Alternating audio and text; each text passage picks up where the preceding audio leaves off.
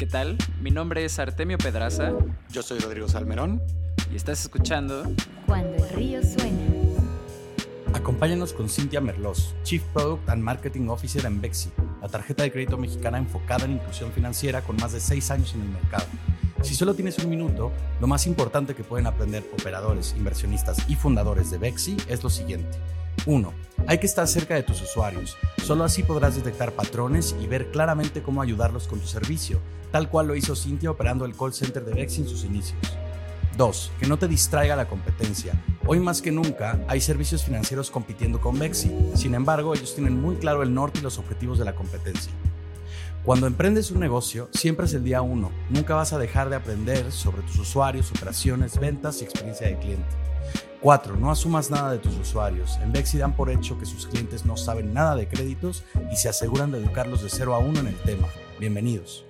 Cuando el río suena. Estamos listos. ¿Qué tal? Bienvenidos. ¿Cómo están? ¿Cómo estás tú, Ro? ¿Qué tal? Muy bien. ¿Tú cómo estás, Cintia? Desde Kentucky, ¿verdad? Sí, desde la tierra de los caballos y el whisky. Mucho gusto. ¿Cómo están? ¿De allá es el whisky? El bourbon, para ser exacta. Mm, órale, qué interesante. Eh, bueno, pues bienvenidos todos. Eh, Cintia, justo lo que te trae el día de hoy aquí a, a, nuestro programa y a este espacio que desde ya te agradecemos un chorro el que estés por acá. Sabemos que la agenda de todos nuestros invitados está bien apretada y siempre agradecemos un chorro que vengan acá a compartir un poco de su experiencia con nuestra comunidad. Eh, pero bueno, a ver, lo que te trae aquí el día de hoy es tu emprendimiento eh, con Bexi. ¿Por qué no para poner a todos en la misma página? ¿Por qué no nos cuentas eh, cuál es el pitch de elevador? Claro que sí, eh, te cuento. Y normalmente empezamos hablando de, empezamos con una pregunta que poca gente conoce la respuesta. Y es, ¿sabías que el 80% de las personas en Latinoamérica no tiene acceso a una tarjeta de crédito? Y Bexi es una startup financiera 100% mexicana enfocada en democratizar el acceso al crédito y al desarrollo financiero de nuestros clientes. Lo hacemos a través de tecnología y procesos innovadores y eficientes eh, e iniciamos a través de una experiencia de primera tarjeta de crédito que los permita ayudar a generar y construir ese historial crediticio. Ok, entonces la idea es que alguien que nunca ha tenido un crédito tenga acceso a uno eh, pues como de primerizo, por así decirlo, o como un crédito inicial, y que puedas tú empezar a hacer este, este historial que pues después te puede servir para apalancarte para más, para más cosas, ¿no? ¿Va por ahí la cosa? Sí, es correcto, Artemio. Fíjate que el 80% de nuestros clientes son primerizos, justamente. Mm. Y más allá que el acceso al crédito, son los beneficios que te da el tener una tarjeta de crédito incluyendo mm. el, eh, el, tema de las tasas de interés, ¿no? Porque la alternativa que hoy tienen nuestros, nuestros clientes, perdón, son microcréditos con tasas de interés de locura. Y además no son revolventes, no les permiten comprar en línea, ¿no? O sea, tiene muchos beneficios el tener una tarjeta de crédito, además de la propia construcción del historial crediticio. Ok, muy bien. Justo, pues tal vez podemos echarnos un chapuzón en, en todo ese tipo de, eh, como de particularidades de los créditos. Vaya, es que tengo el tema un poco fresco porque eh, he estado ojeando un libro que se llama The History of Debt eh, uh -huh. y trae como un chorro de eh, fundamentos, pues desde filosóficos de la deuda en nuestras vidas, sí. como de lo viejo que puede ser el estar en deuda con alguien y cosas así, hasta pues como ya la inclusión de esto como en el sistema financiero eh, y en como todos estos servicios que estamos construyendo alrededor de créditos, deudas, préstamos y demás. Pero, pero bueno, a ver, volvamos al guion. ¿no? A ver, a ver, continuamos. y Cintia, sobre tu papel como Chief Product uh, and Marketing Officer, eh, ¿qué haces todos los días? Porque normalmente no tendemos a ver estos dos roles unidos en una misma persona. Entonces, ¿cómo, cómo se ve un día normal para ti? Eh, yo creo que tiene mucho que ver con ser emprendedora. De, de, hecho, este, no solamente llevo la parte de producto y marketing, también llevo la parte de customer success y la mm. parte de growth, ¿no? Entonces, conforme fuimos avanzando, conforme hemos, hemos ido creciendo, de, de, lo que eran proyectos o tareas empezaron a convertir en áreas, empezamos a llenarla con equipos, ¿no? Y poco a poco cada una de las áreas es mucho más especializada y es como pues mucho más independiente una de otra, ¿no? Aunque al final tiene siempre este elemento de, de, cohesión que nos hace llevar un buen producto al cliente. Hablando de producto en particular, siempre que me preguntan de producto y de marketing, las personas que no están en el mundo de las tarjetas de crédito, yo lo describo como si nosotros vendiéramos coches, producto haría el coche y marketing es el que se encarga de, comercializarlo y de decirte eh, todas las ventajas que tiene, ¿no? Entonces, al final, el equipo de productos se encarga de desarrollar todos los beneficios que hoy damos con nuestra tarjeta de crédito, de negociar con nuestros partners como Carnet y American Express, del, del desarrollo de la estrategia de precio, eh, del UX dentro de nuestra app, ¿no? Asegurarnos que siempre sea eh, pues muy accesible para el cliente. Recuerda que el 80% de nuestros clientes son primerizos, entonces queremos que cuando entre a nuestra app tenga una experiencia súper cálida, súper, eh, no damos nada por hecho. En la universidad no nos enseñan a, a utilizar una tarjeta de crédito.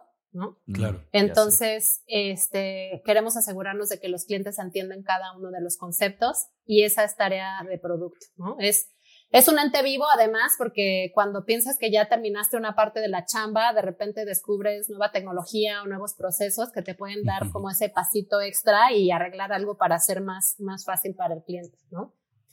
Y el equipo de marketing se encarga de toda la parte de comunicación, ¿no? Este, por ejemplo, el equipo de producto muchas veces va a decir, quiero que el cliente viva esta experiencia y a lo mejor va a desarrollar el proceso, pero el equipo de marketing es el que lo, aterriza en palabras que sean digeribles, que sean sencillas de entender.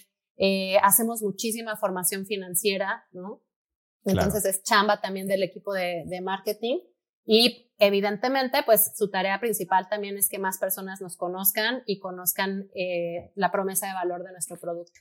Oye, y Cindy, ahorita justo que comentabas que en producto también recae la responsabilidad de negociar con sus, con sus partners, que ahora oh, que mencionabas justo son Amex y, Carnet.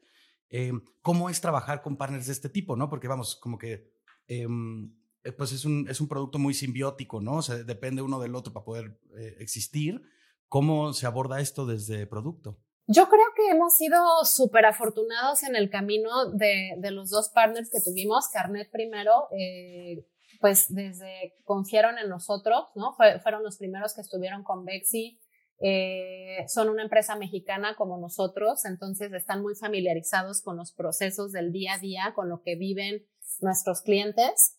Y, este, y siempre fueron muy atentos, los dos, creo que los dos partners, muy atentos y muy pacientes con el tema de que nosotros fuéramos emprendedores. Mm. Y a diferencia de una empresa donde tienes mucho conocimiento dividido en diferentes personas, pues aquí empieza siempre con pocas personas, donde todo el conocimiento está en ellas y lo que no sabes lo tienes que investigar, ¿no? Entonces, eh, Carnet nos ayudó mucho en ese, en ese proceso, en ese acercarnos con nuestros primeros contactos. Eh, recuerdo que yo tuve que desarrollar nuestra red de fabricantes y distribuidores de tarjetas de crédito, ¿no? Mm. Entonces, este, fueron, fueron muy cercanos para nosotros en esta parte. Y, eh, y con American Express ha sido, creo que ha sido mucho más el, el que nos ayuden a dar ese upgrade a nuestros, a nuestros eh, productos. Eh, definitivamente darle meses sin intereses a un mercado que para empezar no tenía acceso a una tarjeta de crédito. Ahora ni pensar en que pudiera comprar a crédito y no tener que pagar intereses, ¿no? Claro. Este, eh, acercarnos a este beneficio fue súper valioso para nosotros. Eh, trabajan muy de la mano con nosotros. La verdad es que han sido una gran guía, ponen a nuestra disposición muchas herramientas para ayudarnos a completar ese conocimiento que puede faltar en la empresa. Entonces, los, dos, o sea, creo que cada uno desde, desde su trinchera nos aportan un montón. Oye, qué, interesante. Incluso se, mm, los apoyan en esta parte de la educación financiera también. O sea, tienen como, como insights por ahí que a ustedes les funcionan o, o eso recae más en, en Bexi.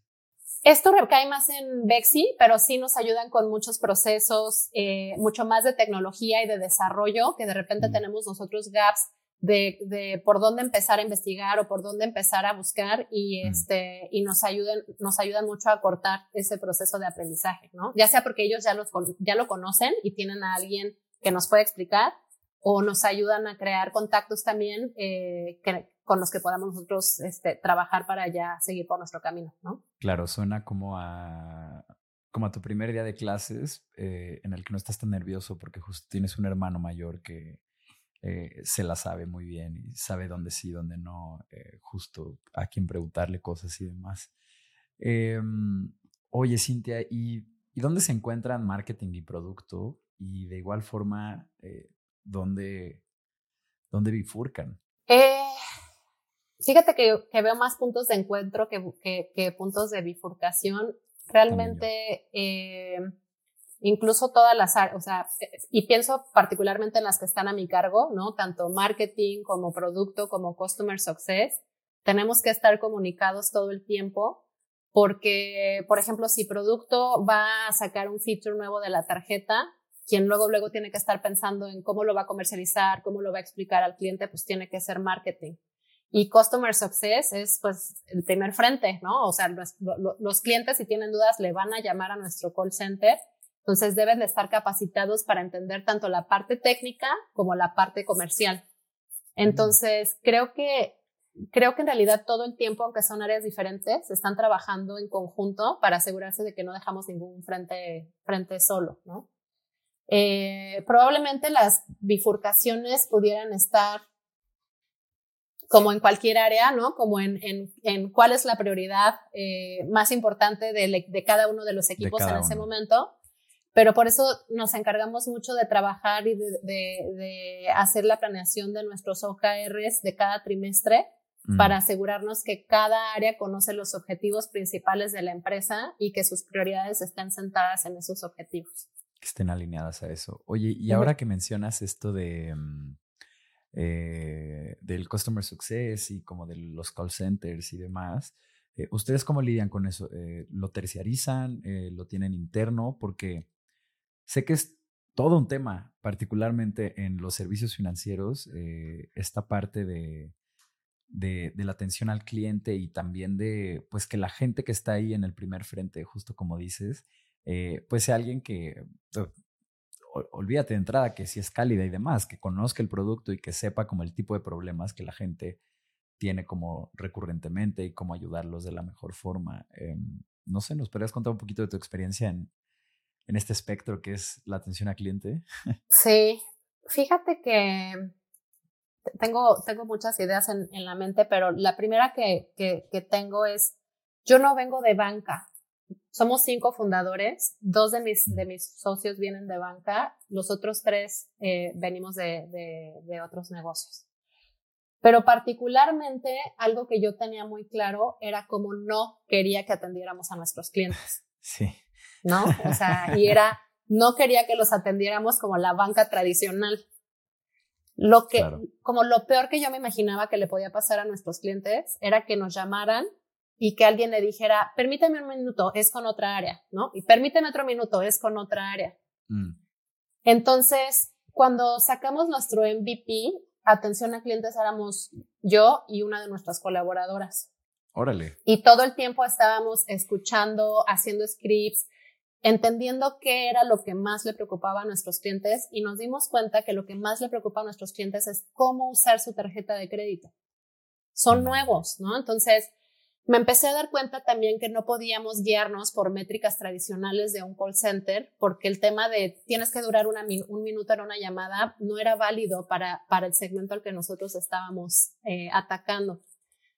Y la verdad es que de todo este conocimiento, algo que, que, que Bexi hizo desde entonces y, y, ha permanecido es que todo nuestro call center es propio. Mm, para nosotros, no, o sea, no tenemos sucursales, somos una empresa 100% digital y lo más importante es ese punto de contacto entre nuestros clientes y nosotros. Y queremos asegurarnos que ese punto de, de contacto tiene las mismas motivaciones que nosotros los fundadores, ama la empresa como nosotros la amamos y tiene ese cariño por el cliente que nosotros tenemos. Y eso no lo puedes lograr eh, más que asegurándote que estás cerca de tu batallón y que les estás comunicando todo el tiempo lo importante que es su trabajo. Qué interesante. Perdón, ibas a. No, no, no. Ah, qué, interesante, Cintia, porque, claro, nos hemos encontrado en este podcast con muchos eh, fundadores que nos cuentan que internalizan cosas luego muy curiosas, ¿no? Pero, pero claro, o sea, que son como core de su tecnología o core de su, de su negocio. Es la primera vez que nos encontramos con un call center internalizado. ¿no? Sí, sí, sin duda, pero me imagino que las lecciones son muchísimas, porque pues justo, es casi siempre los insights más inmediatos respecto a por lo menos como los dolores que, eh, que tiene el usuario, pues vienen como de este tipo de conversaciones o de las conversaciones eh, de venta, pero casi siempre eh, de donde puedes sacar pepitas de oro, así les llamamos aquí, es pues como de, de, un cliente enojado o frustrado o, o que está pidiendo ayuda de, de, algo en particular. Me imagino que eso pues a ti te acercó muchísimo a, a tus usuarios y justo me imagino que este patrón que nos contaste, pues no es el único que lograste identificar de estar como ahí tan pegada y como tan al tiro con, con, con este frente. Sí, fíjate que desde mis primeros años, en, mi vida anterior a ser emprendedora, estuve trabajando varios años en Mars y algo que ellos hacen muy bien es que pasan mucho tiempo en la calle. O sea, el equipo de marketing y de ventas de Mars pasa mucho tiempo en el piso de ventas. Y eso te ayuda a ver una perspectiva que luego la oficina te quita, ¿no? O sea, tomas decisiones pensando en un estudio de mercado, ¿no? O pensando en data y no en, en esta sensibilidad que te puede dar el mercado directamente. Entonces, eh, para mí es súper importante esa parte, escuchar al equipo de atención a clientes. Eh, de hecho, varias, o sea, nosotros normalmente para, para áreas de marketing o para áreas de producto, el equipo tiene que estar primero en atención a clientes unos meses Mm. Promovemos mucha gente de atención a clientes hacia, hacia este tipo de áreas porque conocen las, las tripas ¿no? de nuestro negocio. Y además de eso, tenemos muchas sesiones del equipo de producto y del equipo de marketing con los chicos de atención a clientes donde les están preguntando qué funciona, qué no funciona, cuál es la duda más recurrente, ¿no? Y, y no quiero decir que no usemos la tecnología porque al final somos una startup y tenemos que ser eficientes, ¿no? O sea, no podemos contratar un batallón porque somos al final una startup y los recursos son limitados. Claro. Pero sí creo que al acercarte tanto al equipo de atención a clientes, puedes encontrar esa, esos tunings finos de dónde automatizas y dónde vale la pena tener el recurso humano, ¿no? Claro. Claro. Claro. Bueno, y a ver, ya que estamos, em, ya que estamos por aquí en, en dónde, dónde automatizas y dónde tienes el recurso humano, Em, en sus escuadras de, producto que están más enfocados a la, a la fabricación de la, de herramienta, ¿cómo, ¿cómo, las conforman? ¿Qué, qué, has, qué has aprendido en el camino de, de liderar producto? Eh, pequeño paréntesis antes de que, antes de que te des en frenos, eh, Cintia, un saludo a Diego Andrés Fernández Thompson. Eh, el CEO y fundador de Cento, justo, él tiene una startup que tiene que ver justo con eh, toda la información que se genera en los call centers. Eh, y ellos análisis, ¿no? Sí, justo hacen análisis, transcripts en automático, le dan insights a las empresas. Y pues bueno, él eh, justo sabemos que es un ávido escucha de este espacio, así que un abrazo a donde sea que estés, Diego. Y ahora sí, Cintia, perdona. No te preocupes. Este, ¿por qué dices que me vaya sin freno? ¿Estoy hablando mucho? No, no, no, no, no, no. O sea, justo em, emocionado por. Sí. Para no interrumpirte, justo. Ah, buenísimo. sí. Eh, pues mira, nosotros eh, utilizamos la metodología Scrum en nuestros squads de, de, producto y la verdad es que eh, el equipo de producto y el equipo de tecnología son uno mismo, ¿no? Claro. Trabajan muy de la mano. Este, para los que no conocen la, metodología Scrum, pues en realidad es, un tema de periodos cortos de procesos ágiles, donde podemos identificar muy bien los, los puntos que tienen más valor para el negocio en ese momento.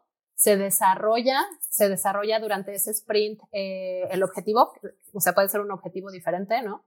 Este, y puedes estar iterando, ¿no? O sea, haces tu desarrollo, haces tus pruebas, mides, iteras y siempre vas asegurándote de que vas avanzando en el proceso.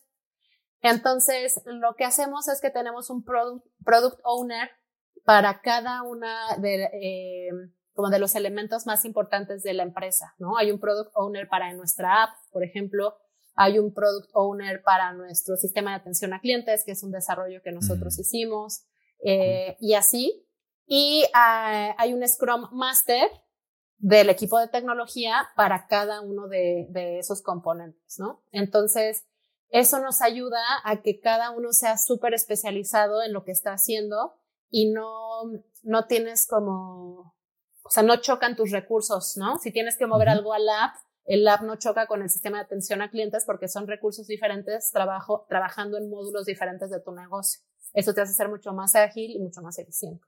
Yo creo que esto que mencionas es, em, es por default el cómo están operando eh, la gran mayoría de las empresas de producto que están llevando innovación al mundo. Em, y creo que esto es en gran medida porque justo como están planteados estos, eh, estas metodologías ágiles, eh, pues no tienen un fin realmente, ¿no? O sea, tienen un, objetivo de negocios muy claro, muchas veces con el que nos topamos aquí, nosotros como estudio de producto que ayudamos a empresas en sus procesos internos, es justo el hacer algo más ágil y transparente, ¿no? Casi siempre va por ahí la cosa, o automático. Em, y justo el plantear este norte como que de cierta forma es abstracto, pero que de igual manera tiene como KPIs muy puntuales, ¿no? Como puede ser cuánto dura un proceso o eh, pues cuánto dinero genera X dinámica del producto. Em, siempre el norte es estar optimizando esos KPIs y hasta que se resuelve el, el reto de negocio en cuestión, eh, ya esa escuadra de producto puede pasar a tal vez un nuevo eh, objetivo de negocio eh, o demás, ¿no? Pero yo lo veo como esta carrera infinita a solo ir mejorando y mejorando y mejorando. Em, y es bien difícil como ese, ese equilibrio entre esto ya está y vale la pena ya poner las prioridades y como la visión en otro lado o a, pues si le seguimos rascando, quién sabe hasta dónde llegue como esto, ¿no? Em, estamos llegando a la mitad de este capítulo. Em, le quiero recordar a toda la gente que nos esté escuchando que si ustedes conocen a un fundador de una startup, a un líder de producto, de diseño o de tecnología, por favor compartan este espacio con ellos. Está hecho para estos perfiles en particular. Y aquí estamos siempre ofreciendo valor eh, sin ningún costo ni ningún tipo de retribución a cambio. La pasamos muy bien haciéndolo. Conocemos gente fantástica como tú, Cintia. Así que regresamos. Estás escuchando Cuando el río suena, un podcast de conversaciones con agentes expertos y emprendedores del mundo digital. Tus anfitriones son Rodrigo Salmerón y Artemio Pedraza, fundadores del estudio de estrategias e interfaces digitales Acueducto. Para más información, visita cuandoelriosuena.com. Si encuentras valioso este podcast, por favor ayúdanos a compartirlo con un amigo o síguenos en Spotify o iTunes. Muchas gracias. Regresamos con Rodrigo y Artemio.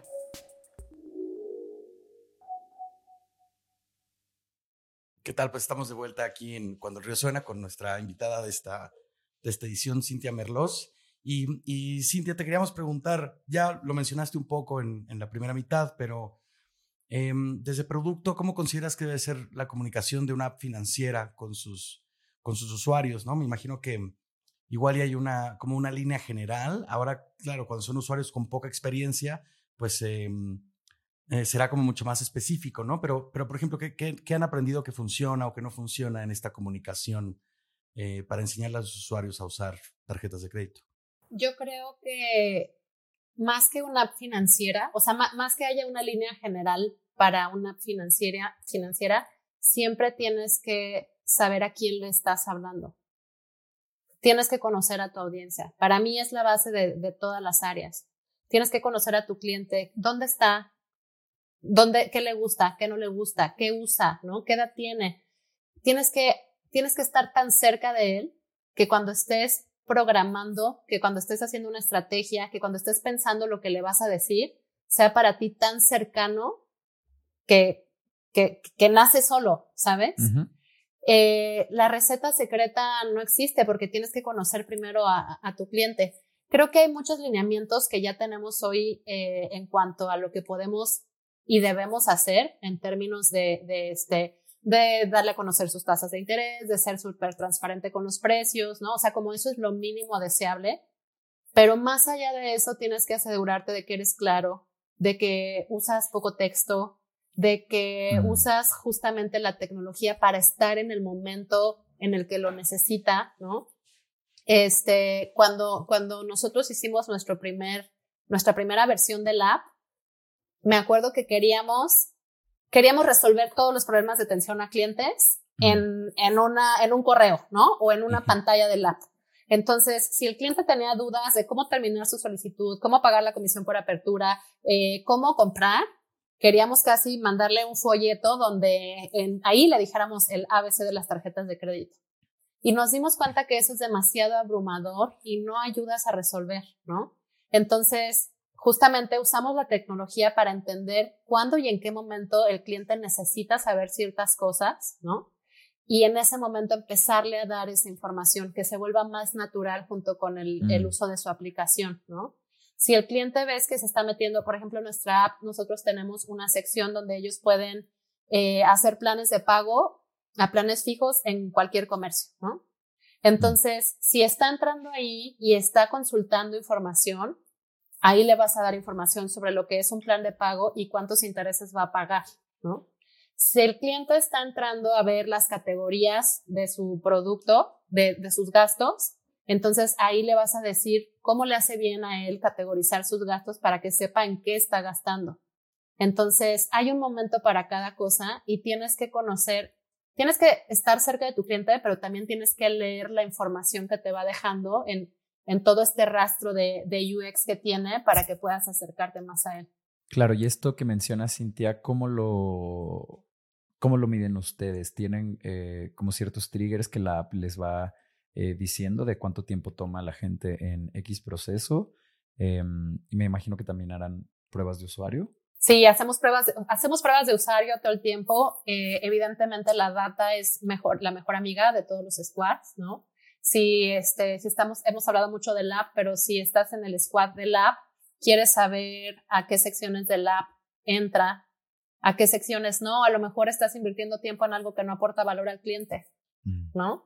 Eh, también tienes que entender eh, si hay algunas secciones que, que está utilizando erróneamente, ¿no? Este, entonces vas observando todos estos modelos de comportamiento del cliente y vas proponiendo alternativas, ya sea para mejorar los que todavía son mejorables o, este, o eliminar los que no te sirven. Hablabas hace rato de que en, en, todo este proceso de, de, de metodologías ágiles, nunca sabes cuándo se acaba, ¿no? O sea, siempre es como, bueno, ya acabamos, ahora, ¿qué sigue? Yo creo que se acaba cuando ves que, que el valor adicional del siguiente paso ya no es tan relevante para tu cliente. ¿No? Entonces, ahí es cuando probablemente te enfocas en otra, eh, en otra área de, de, tu proyecto y, este, y eventualmente hay que estar revisando esos indicadores para revisar si en algún momento tienes que volver a retomarlo o no.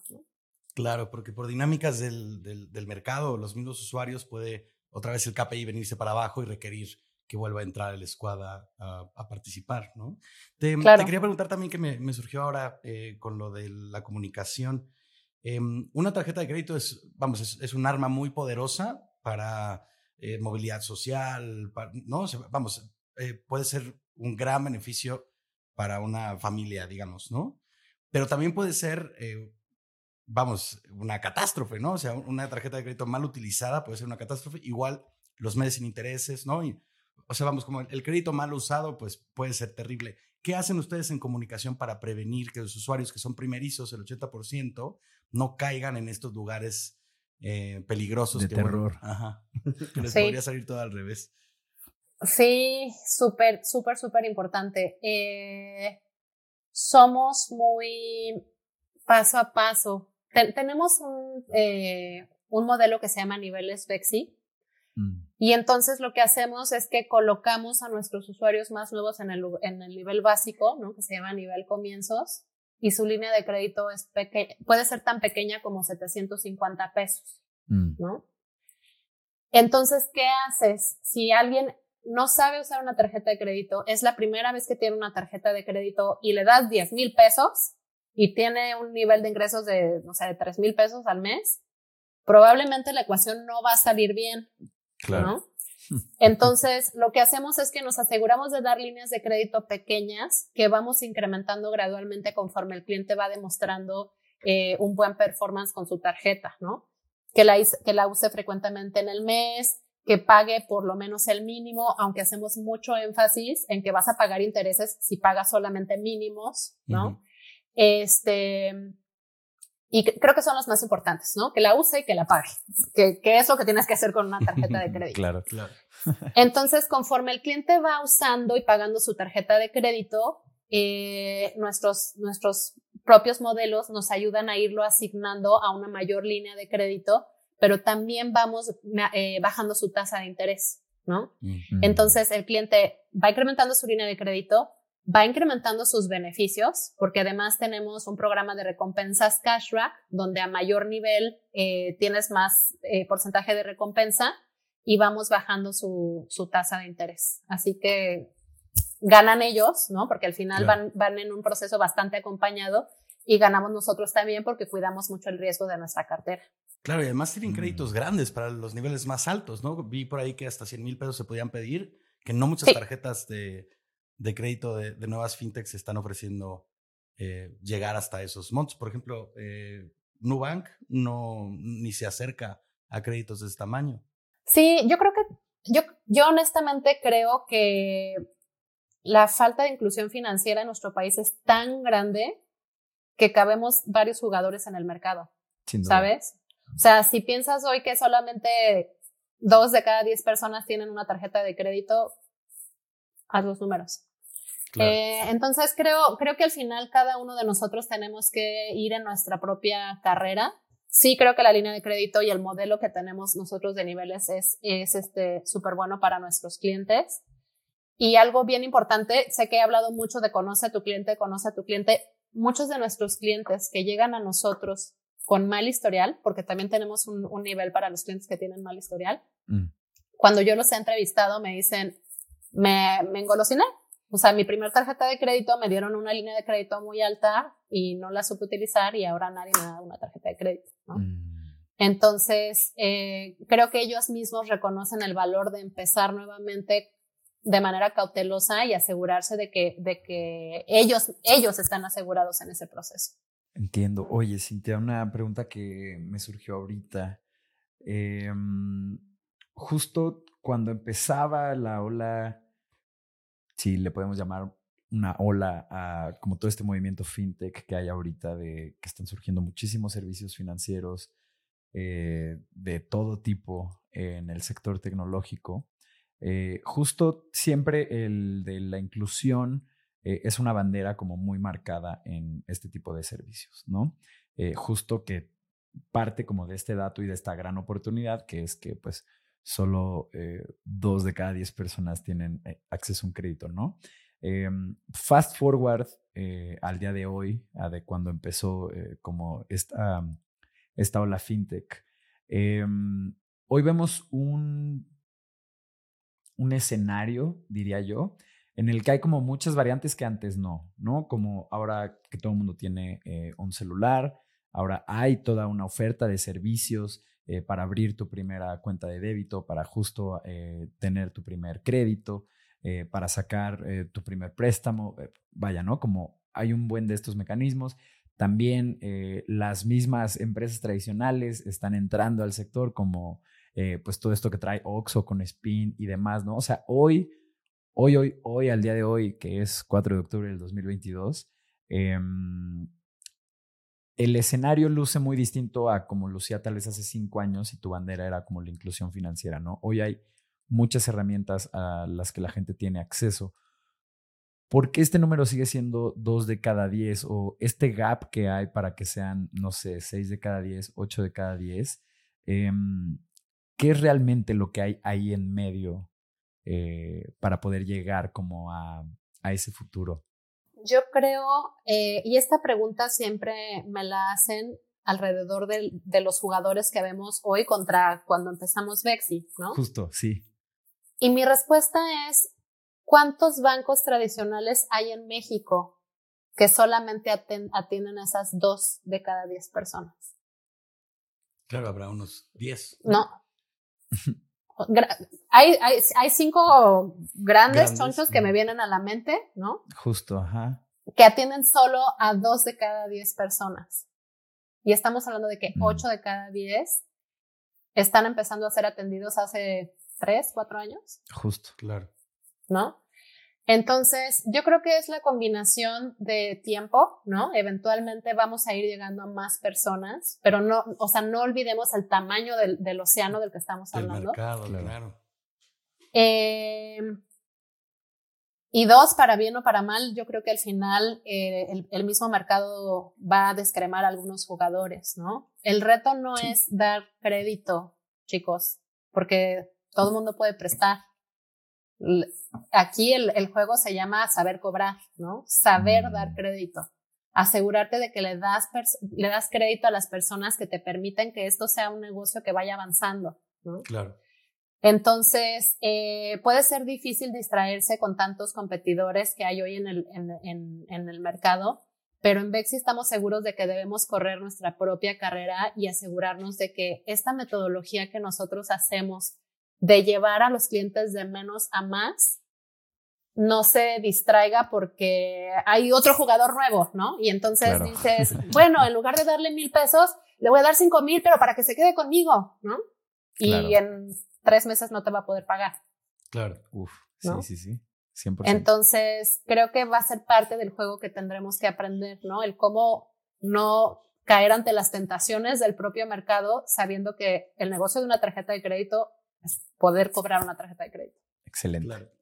Bu- bueno, sí, pues mira, retomando un poco, porque ya nos, nos habíamos eh, distraído bastante, Em, retomando un poco lo, lo que habíamos eh, planeado para la entrevista, eh, llevas, ya, em, llevas ya seis años y, y cacho en, en, en Bexi, ¿verdad? O cinco y cacho, o sea, ya, ya vamos, ya es un número eh, importante. Eh, y te queríamos preguntar, bueno, de los casi siete años que estuviste en dirección comercial en The Warranty Group, ¿qué fue lo que te llevaste para, para Bexi? ¿Qué dijiste? Estos errores no los vuelvo a repetir o, o justo estas formas de hacer las cosas sí me llevo. Sí. Son, eh, yo venía a Bexi en el 2017, en mayo del 2017. Este. ¿Sabes qué? Trabajar en The Warranty Group para mí fue mi primer experimento de emprender, porque era una compañía Mm. americana llegando a México, ¿no? Este, cuando yo entré a The Warranty Group tenían un cliente, el negocio es, es de extensiones de garantías y el, el desarrollo de negocio era más B2B, ¿no? Mm. Entonces, yo venía de Mars, que estaba súper consolidado, best place to work, eh, todos nos amamos, ¿no? Y de repente se me presenta esta propuesta y la persona que me entrevistó me dijo, esto va a ser lo más cercano que vas a vivir a emprender sin invertir tu dinero, ¿no? Y yo dije, eso suena espectacular. claro. Y, y la verdad es que fue, fue ni más ni menos, ¿no? O sea, fue eh, desarrollar procesos que no existían, buscar clientes de cero, armar mi propio equipo que no existía, eh, trabajar con los equipos de Estados Unidos en un país en el que antes no trabajaba la empresa y sensibilizarlos sobre tema de, de cómo hablar con los clientes, de precios, este, de regulaciones, ¿no?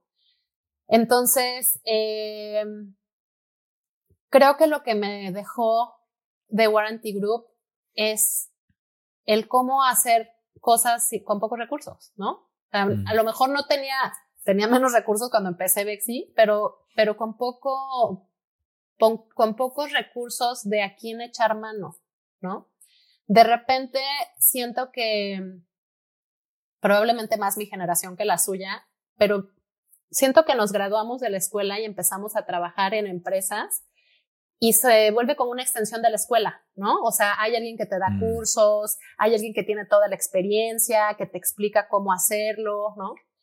Entonces, eh, The Warranty Group fue arma el equipo comercial y empieza a vender. Tienes un objetivo de tantos millones al año, ¿no? Este, cuando llegué a Bexi ya no fue tan ajeno ese sentimiento, porque ya lo había hecho Claro. y sabía que era capaz de hacerlo y además iba a hacerlo para un producto que me encantaba, ¿no? Este, sí creo que tuve un poco de resistencia a yo no venir de banca, ¿no? O sea, para mí era, eh, era como, era importante. Estaba a veces en conversaciones donde salía de la conversación y yo le decía a Gaby Arrojo, a ver, ¿qué fue esto? ¿Y, y qué? ¿No? claro. Entonces, creo que mi camino hubiera sido más fácil si hubiera sido más eh, pues más, ¿cuál es la palabra? Más paciente conmigo misma, ¿sabes? Saber que no lo tienes que saber todo. Pero sí tienes que estudiar un, un friego.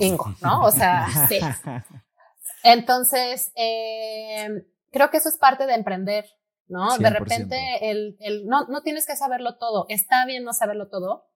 Está bien preguntar, pero sí es tu responsabilidad investigar lo que no sabes. Claro, 100%. De hecho, em, un patrón que vemos como en los fundadores o en los líderes de startups más, eh, más exitosas que vienen a este espacio es que justo conforme nos van contando de su carrera, de sus lecciones, de los retos que han tenido, te das cuenta que es gente que sabe aprender cosas a una velocidad casi casi que alarmante, ¿no? O sea, como que es gente que es muy propensa a entrar a un rabbit hole de algo que no conocen y al poco tiempo dominar por lo menos las bases o como tener esta noción eh, muy clara de cómo debería funcionar. Y tal vez obvio no tienes pues toda la experiencia, ¿no? Pero siempre estás como en este, como en este constante mood de aprender, es el día cero, ¿no? Como siempre hay algo más, algo nuevo que se puede, eh, pues que puede ayudar a mejorar el negocio o hay algo que no termino de entender, que hay que entender.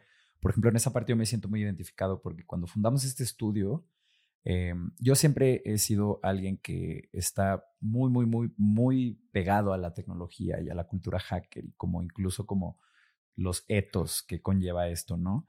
Eh, pero al mismo tiempo yo nunca programé. No, eh, no soy alguien que estudió eso, no soy alguien técnico, justo Rodrigo es el técnico de la sociedad aquí. Em, y pues al mismo tiempo yo decía como, bueno, a ver, si estamos desarrollando productos digitales, pues tienes que saber eh, de esto, ¿no? O sea, aunque sea eh, lo más básico, y luego eso lleva como otras lógicas que ya son como las de software management, que son muy distintas al product management y al management de diseño. Y pues de todo te tienes que dar una buena embarrada y justo solo los años de estar curioseando y estar sirviendo a personas y ver cómo otra gente hace el trabajo y no dejar de preguntar y demás, pues es lo que luego ya te permiten tener una fotografía más completa de qué es lo que estás haciendo y pues como qué fibras o qué cables eh, son los más delicados o dónde están las oportunidades, como de todas estas cosas. Pero si no tienes tú este mindset de, pues bueno, a ver, esto que, que no sé cómo es, pues cómo le hago y empiezo, pues hasta si por un video de Foundations en YouTube o hoy en día a mí me gusta mucho buscar conceptos en TikTok por cómo se explican ahí y todo y demás. O sea, empieza con eso, pero el rabbit hole a estas cosas, pues ya siempre es uno pues, que puede acabar en libros justo o vaya, mil cosas, mil cosas, pero bueno. ¿Sabes qué? Es que podemos aquí quedarnos toda la tarde platicando de eso, pero a mí es algo de lo que más me gusta de la generación millennial, ¿no? O sea, mm. yo veo a mi equipo y la verdad es que la mitad de mi equipo, este, pues son súper jóvenes, ¿no? O sea, yo creo que deben de estar entre 28, 32 años, ¿no? y, y, estoy hablando de que ya llevan cinco años con nosotros, entonces empezaron mucho más chavitos, ¿no? Para mí era súper rico la escuela que me trajeron de, no, no sabía cómo hacer esto, pero encontré esta aplicación, ¿no? Y no, no mm. sabía cómo hacer esto. O sea, no teníamos herramientas de la empresa, pero empezaron, empezaban a encontrar cómo sí, cómo sí, cómo sí, ¿no? O sea, si para mí hay una generación mucho más ávida de, de conocimiento, de aprender, de aventarse a hacer cosas con un video de YouTube que encontraron un tutorial, es, es esa, ¿no? Y se me hace súper valioso y me encanta. Y, este, y a mí como emprendedora me ha enriquecido mucho. Claro, sí, es.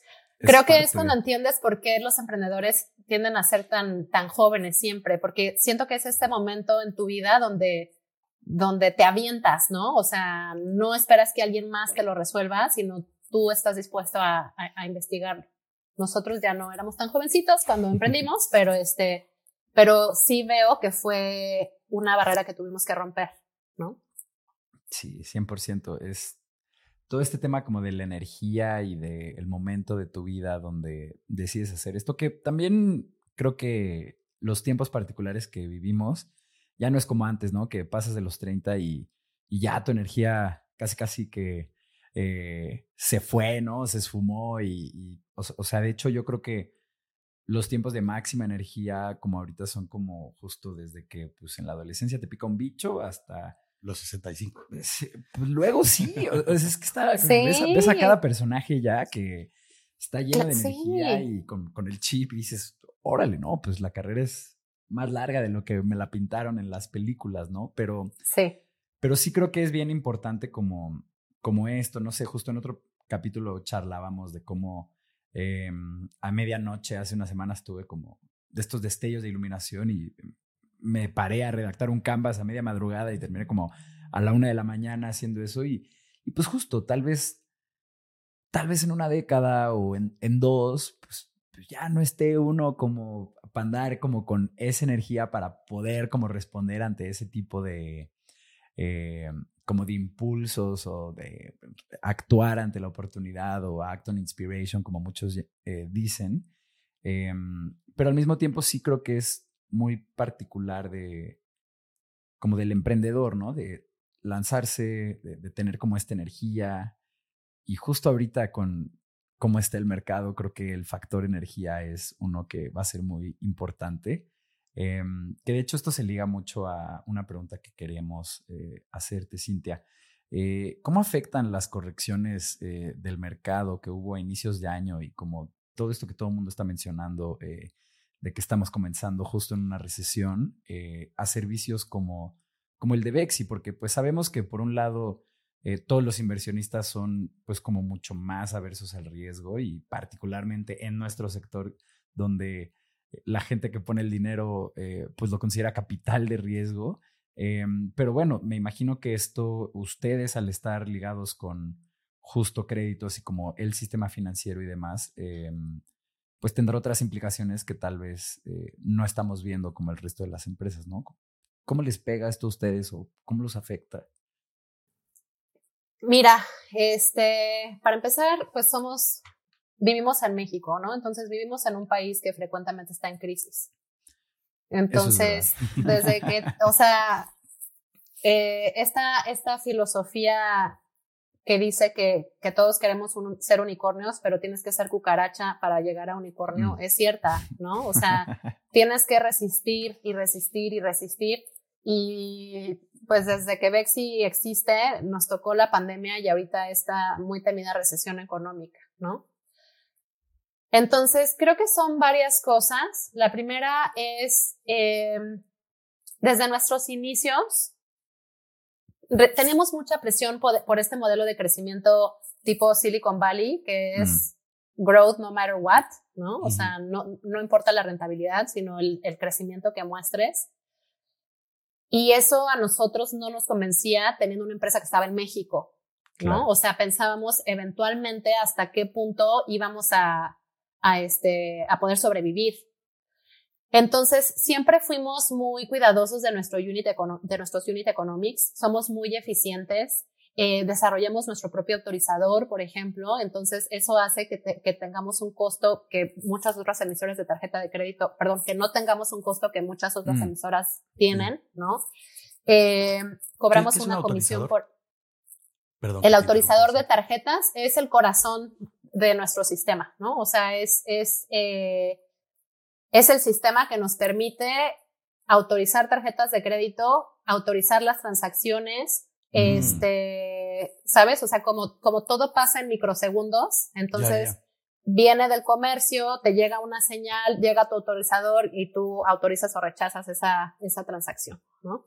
Órale, mm. no, no muchas startups de hoy en día eh, vamos, me imagino que ahora todo eso está tercerizado, ¿no? Lo tercerizan, exactamente lo tercerizan y entonces eso hace que los márgenes que ya de por sí son pequeños de las ganancias que tiene una tarjeta de crédito, pues una parte se vaya para allá, ¿no?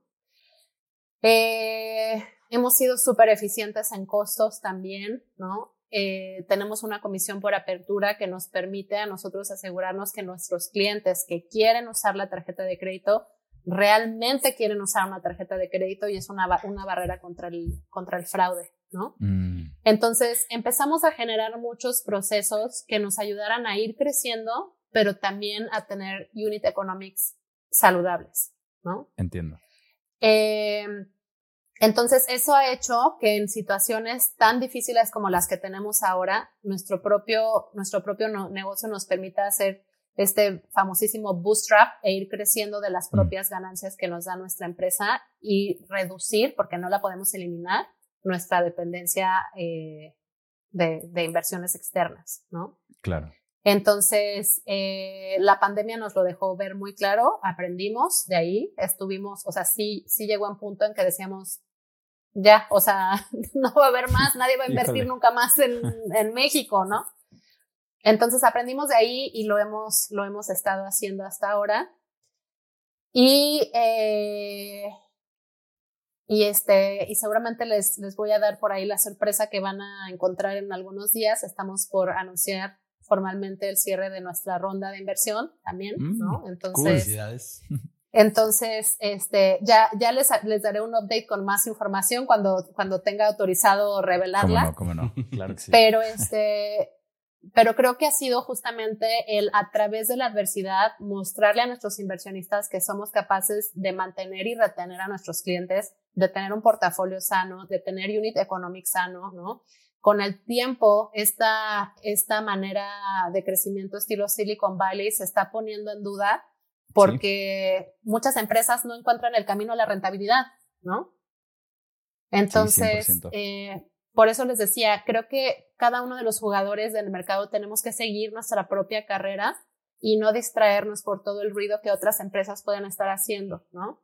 Entonces, ese es punto número uno. Punto número dos, tienes que estar muy cercano a tus clientes, ¿no? O sea, tienes que estarles informando, eh, tienes que estar, cuando de repente hay un comportamiento raro de pago, este, asegurarte de que te estás comunicando con ellos porque quieres estar cerca de, de ellos cuando también estén pasando por esta adversidad y asegurarte de que no das, por ejemplo, líneas de crédito de más, ¿no? Este, tienes que ser cuidadoso, tienes que ser cuidadoso por tu, por tu propio negocio y porque no quieres provocar en tus clientes esta catástrofe de la que hablábamos, ¿no? Exacto. Y en lugar de que sea inclusión financiera, en cinco años tengas un montón de clientes drogados porque todo el mundo les dio así, ¿no? A diestra y siniestra. Sí, no, no, no, no, no. No, no, no, ese sería un futuro muy... Uno que todos queremos evitar, vaya. nadie lo que... Exactamente. Exacto. Oye, Cintia, pues mira, ya nos acercamos al, al final de este programa, pero nos queda nuestra última pregunta. Em, esta pregunta nos gusta mucho porque siempre eh, de aquí sacamos respuestas muy ricas muy interesantes. Em, y la hemos pasado muy bien en esta, en esta conversación. Es una lástima que ya nos acerquemos al final, pero, pero bueno, todavía nos queda esta última. Em, y es ante los retos que enfrenta Bexi y tú como su CPO, CMO, bueno, que también estás en Customer Success, también estás en Growth y, pues y cofundadora. Em, en los siguientes años, ante los, los retos que enfrenta Bexi, ¿qué te quita el sueño? ¿Qué, ¿Qué es lo que te preocupa? El sobreendeudamiento me, me preocupa, ¿no? Este, hablamos mucho con nuestros clientes de, de que cuiden no sacar más tarjetas de crédito de las que pueden pagar. Hay mucha oferta allá afuera y, y no todo el mundo tiene la misma cautela, ¿no? Entonces, este, sí es algo que, que, traemos en el radar y que estamos buscando y monitoreando todo el tiempo eh, mitigar. Eh, y ya en temas más de servicio me preocupa mucho poder crecer de manera que no, déjame verbalizar, no sé cómo verbalizarlo. No quiero que a medida que crezcamos se enfríe la relación que tenemos con nuestros clientes, ¿no? Mm, o sea, tenemos que cuidar mucho que estas eficiencias que como negocio siempre vamos buscando no, no nos quiten esa personalización y esa cercanía que tenemos con ellos creo que serían las dos que, que siempre están en mi mente que estamos buscando cómo resolver. Creo que algo que, que se puede llevar cualquier persona que escuche este capítulo es como ese énfasis en sí estar pegadito al usuario, eh, que en gran medida, ya se los hemos dicho muchísimas veces, es el 50% de la chamba y muchas veces lo que determina el éxito o no de tu startup, el estar así de eh, pegado al usuario y de Em, como desde los distintos frentes que justo también platicamos como el día de hoy, ¿no? Que si son entrevistas, que si es eh, la atención al cliente, que si son las ventas, vaya, siempre hay una oportunidad para estar cerca de ellos.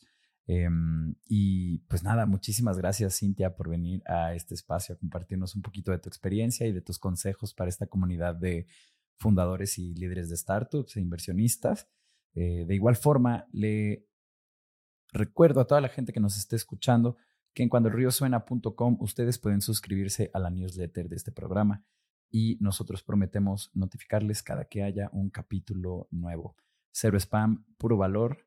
Nos vemos a la próxima. Muchísimas gracias nuevamente, Cintia. Hasta luego. Ro Belmont, toda la gente que hace posible esto.